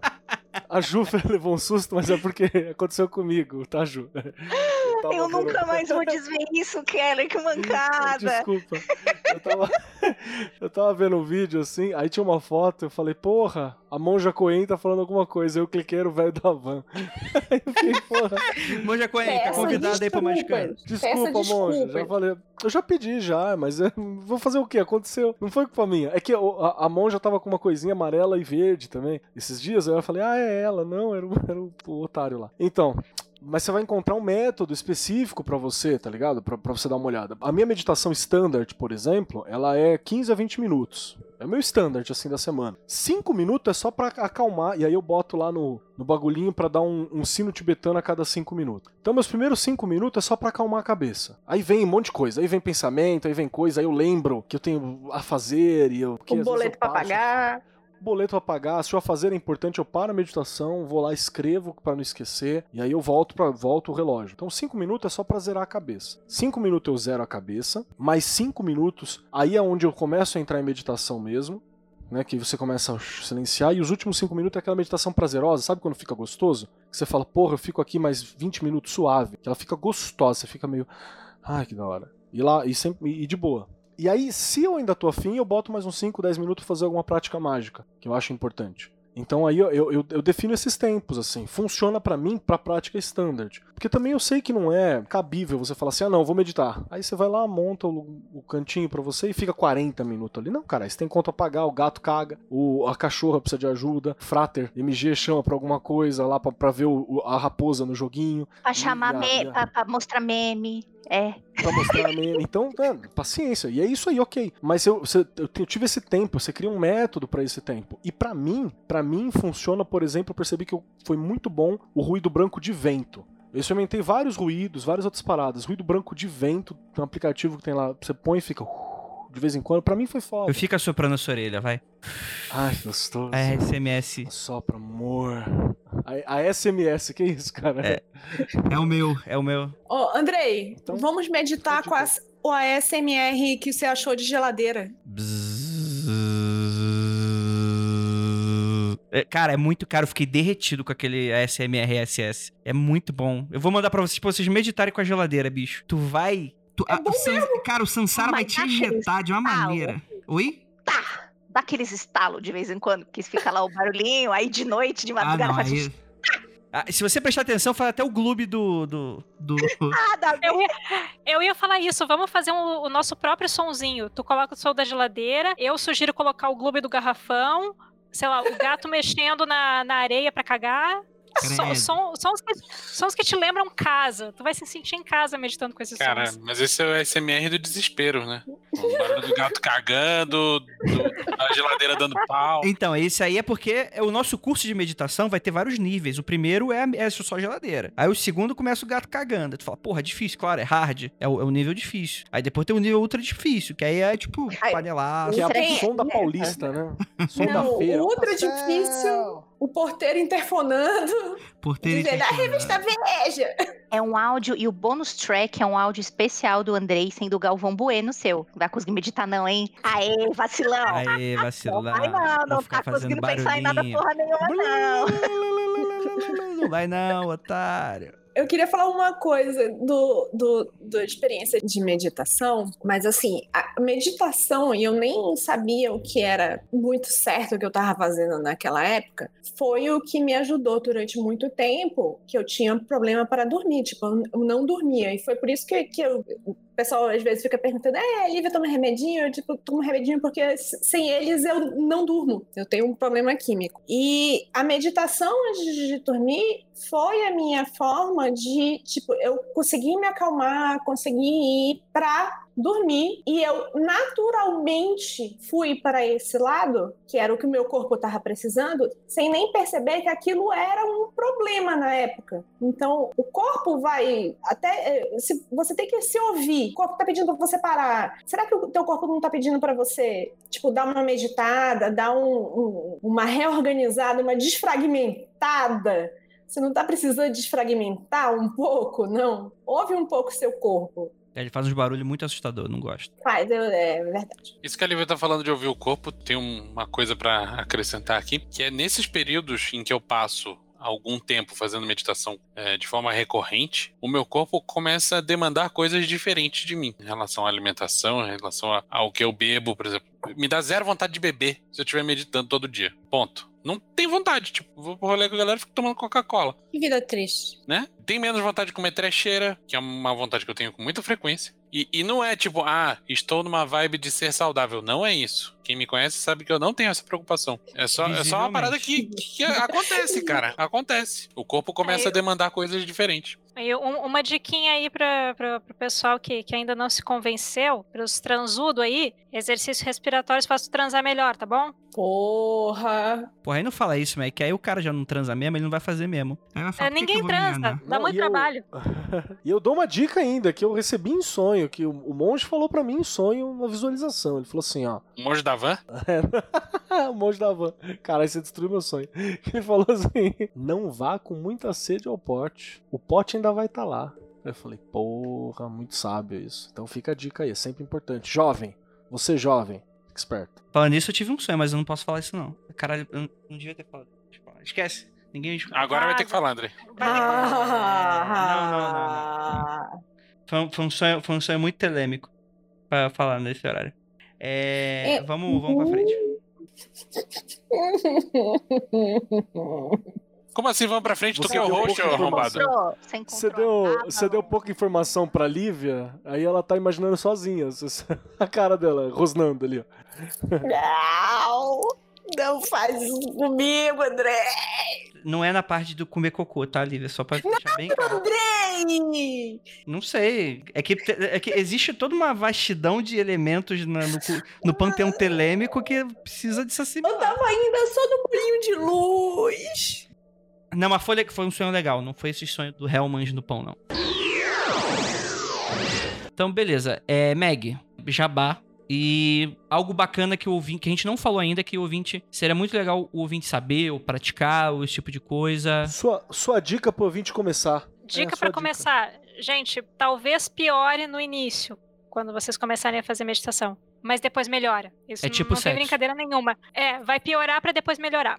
É sério, não, não desistam, Ninguém gente. acerta de primeira. Exatamente. Ninguém. A quantidade de alvejante que você usa tende a diminuir com o tempo. Você fica tranquilo. Ah, eu tô fazendo alguma coisa errada, eu vou parar. Não, não, cara, tá certinho assim. Esse teu lado errado aí que tu tá achando que tem, não, tá certo. É assim mesmo. Show. Continua. Meg, você falou que tem coisas no YouTube. Esses vídeos do YouTube que você tá falando é aqueles vídeos do, do quadradinho? Que tem vários que é mostrando assim pra você respirar um quadradinho. Aí imagina a bolinha subindo no quadradinho, respira. Ah, sim. O que eu tava pensando é, é, é aqueles das, das bolinhas que elas expandem, ficam paradas e depois comprimem. Ah, que aí é mó legal. não- Triângulo que vira um quadrado, que vira um pentágono, né? Mas eu acho que no fim é a mesma coisa, sabe? O que muda é a, é a animação, porque a ideia é inspirar, prender, soltar e ficar um pouquinho sem ar também, se, se tu já puder ficar assim. E aí o que muda é a quantidade de segundos entre cada um deles, dependendo da tua capacidade. Mas, pelo amor de Deus, gente, não forcem. Não forcem. Se vocês acham que vocês têm algum problema, se vocês têm realmente um problema, não forcem, que isso não vai ajudar. Tem que estar saudável, gente. Cuida do corpinho. Caso real, rapidinho. Um amigo pegou Covid, não consegue mais fazer pranayama do jeito que fazia antes, tá? Então, se você, por um acaso, é um dos abençoados com Covid, pode ser que a tua capacidade respiratória tenha modi- se modificado e muito. A dele se modificou, ele falou assim, Ju, parece que eu sou uma criancinha quando é jogada a primeira vez pra nadar. Ele falou assim, eu fico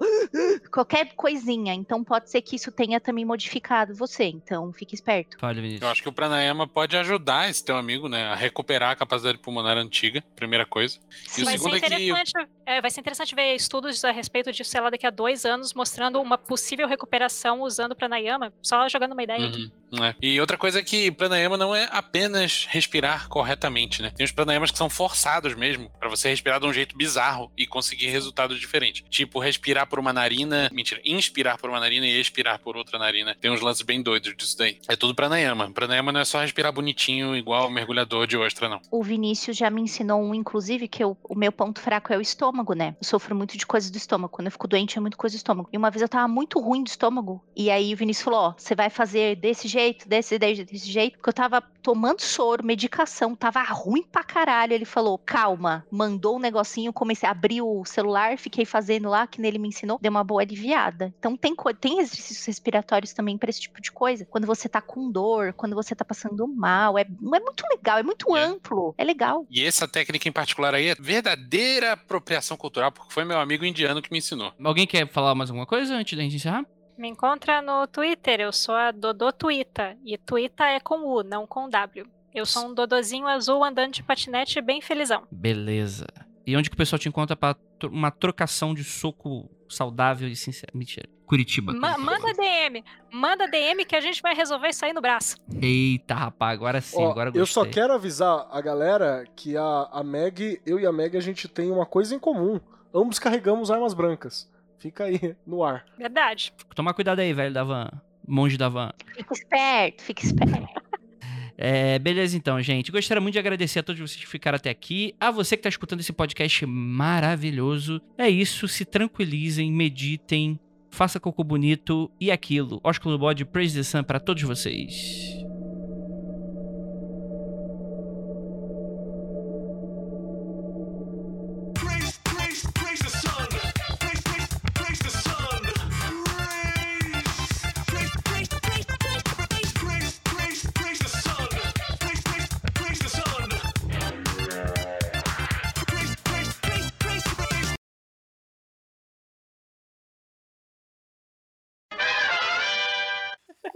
É que o AJ tava montando casa. Falando em coisa barata, Jota.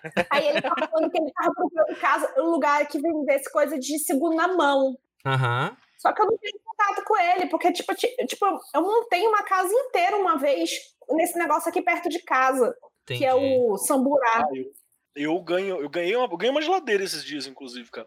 Um amigo meu falou, cara, geladeira? Eu falei, eu quero. Aí tá aqui agora. Então eu tô com uma aqui, que se meu pai já não, não arranjou pra alguém. Foda é vir pegar em Suzano, né? Pra levar pra A geladeira ele conseguiu. Eu acho que ele comprou. A geladeira veio até com um adesivinho de gatinho. Eu tô lembrando da vez que eu, que eu roubei a geladeira sem saber. Ai, não, Uhum. caralho, bicho. Vou colocar live, sem porque... saber. Foi, foi exatamente isso. Eu descobri que eu roubei a geladeira anos depois. Ele só descobriu que ele roubou a geladeira porque ele contou a história pra mim e eu falei assim: Tu tem certeza que tinham dado essa geladeira pro teu amigo? Aí eu Porque, parei assim, pra pensar e. Nenhuma é. pessoa em sã consciência dá uma geladeira pra pessoa, da, pro outro e a pessoa tem que pegar e pular o muro, arrombar uma, forçadinha casa. na, na, na, na maçaneta. Né? Pois é, pular o muro com uma geladeira e sair com uma geladeira em cima de uma picape, sem estar amarrada, sem estar porra nenhuma. Me parece meio precário. Mas é que com esse meu amigo os rolês eram sempre errados, sabe? Então não, não era muito fora do padrão. Era tipo Keller, então. Tipo, tipo aquele é amigo do? Keller, do tiro, do, um tiro no pau.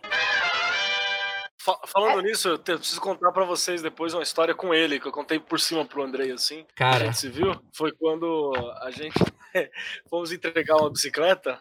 A foi entregar uma bicicleta, só por cima, assim, pra você ver. A gente foi entregar uma bicicleta de um brother que vendeu, e quando ele chegou nos predinhos, foi roubado. Foi rendido na porta, a gente, foi roubado. Roubou a bicicleta, pegou a carteira do brother, esqueceram que eu tava lá, e o, e o- e o Wesley, do tiro no pau, ficou. Não, nem fuderam, você é louco! Vem até aqui, sai da quebrada, não! Pera aí, a gente falou, não, e eu, e o, e o Elton falou, não, Wesley, perdemos, já era, isso aí. Não, perdeu o caralho, botaram arma na minha cara, filha da puta, não. Pá, vamos ligar pra não sei quem. Ligou pra, pro, pro mano, 15 minutos, filha da puta tava lá na porta, falou assim, não, vamos resolver. Aí quando ele chegou, ele já ganhou a fita, que porteiro tava envolvido, né? todo mundo no condomíniozinho lá tava envolvido. E aquele porteiro morreu. Falei, aquele porteiro morreu, porque o, o mano, que era chegou e falou assim: Tudo bem, tudo? Onde que tá fulano de tal? Ele falou: Não sei, não, não conheço você. Amigão, cadê o fulano de tal? Eu não tô perguntando pra você se você sabe, se você não sabe, tô perguntando onde é que o cara tá. E você vai me responder. É, tá lá no número 12. Não. Falou assim: Beleza. Não quero saber se o pato é macho, eu quero ovo. É, Gente, eu cheguei falei, aqui "Esse na, cara nessa história fudido." ouvindo. A primeira coisa que eu ouvi quando eu botei o fone aqui de novo foi o Wesley do tiro do pau. Só piorou. Esse é um. Eu te contar Sim, é, essa o- história. é o esse folclore. mesmo. É, é esse mesmo que fez isso, de fato. acabou. Ele fez de fato. Acabou que, tipo, no fim, a, rolou uma roda a galera fumando coisas ilícitas, fazendo uma roda e esclarecendo. E os moleques roubaram, eles eram tão ligeiro, tão ligeiro, moleque liso, que eles viravam pra esse mano do. Falava assim, então, mas me esclarece uma coisa aqui, me dá uma instrução. E eu só ganhando, eu só olhando, eu falei, "Ah, que filha da puta. Ele assim, me dá uma instrução. Tá errado nós roubar na quebrada, tá errado. Tá na lei nossa aí. Mas a gente tá chamando de fora pra vir aqui. Então a gente não tá roubando aqui. Tá errado também? Aí o, ma- o maluco olhava pra eles assim e falava, tá errado também. E vocês têm que ver quem vocês estão roubando. E eu Uhum. olhando assim, eu falei, caralho, que saudade de parar num lugar assim, tá ligado? Olhando em volta assim. E o mais legal é o. Keller me contando essa história no meio do suquiá com um policial militar olhando pra gente. Esse foi o melhor de. É, aí que eu ganhei polícia. Enfim, numa hora eu conto inteira a história pra vocês. Foi Bom engraçado. demais. Com certeza. Aí eu fico perguntando, Keller, pra quê? O que, que tá faltando nessa tua vida que você precisa de emoção e adrenalina? Professor do Estado não Então eu basta. não preciso, né? Profissão do Estado, sindicalista. Tô afim de arrumar um problema. Vou, vou, vou, vou, vou entregar essa bicicleta. Who you gonna call? Na verdade, o que eu faço, eu, eu, eu equilibro o karma, assim, entendeu? Eu equilibro o karma. Você tem que. Uma droga e uma fruta funciona pro karma também. Se tá tudo ok, tá tudo caminhando, eu falo, porra, tenho. Hum, Minha sei, vida hein? precisa começar a ir um Vamos- pouquinho mais ladeira abaixo. De- deixa eu ligar É, aqui eu pro preciso de um espaço. risco controlado. Essa- Essas programação de morte aí de vocês aí, bicho. É. O Sussman já começou, falou que lá no. Não, social Sussman foi é momento maravilhoso. Lamentável.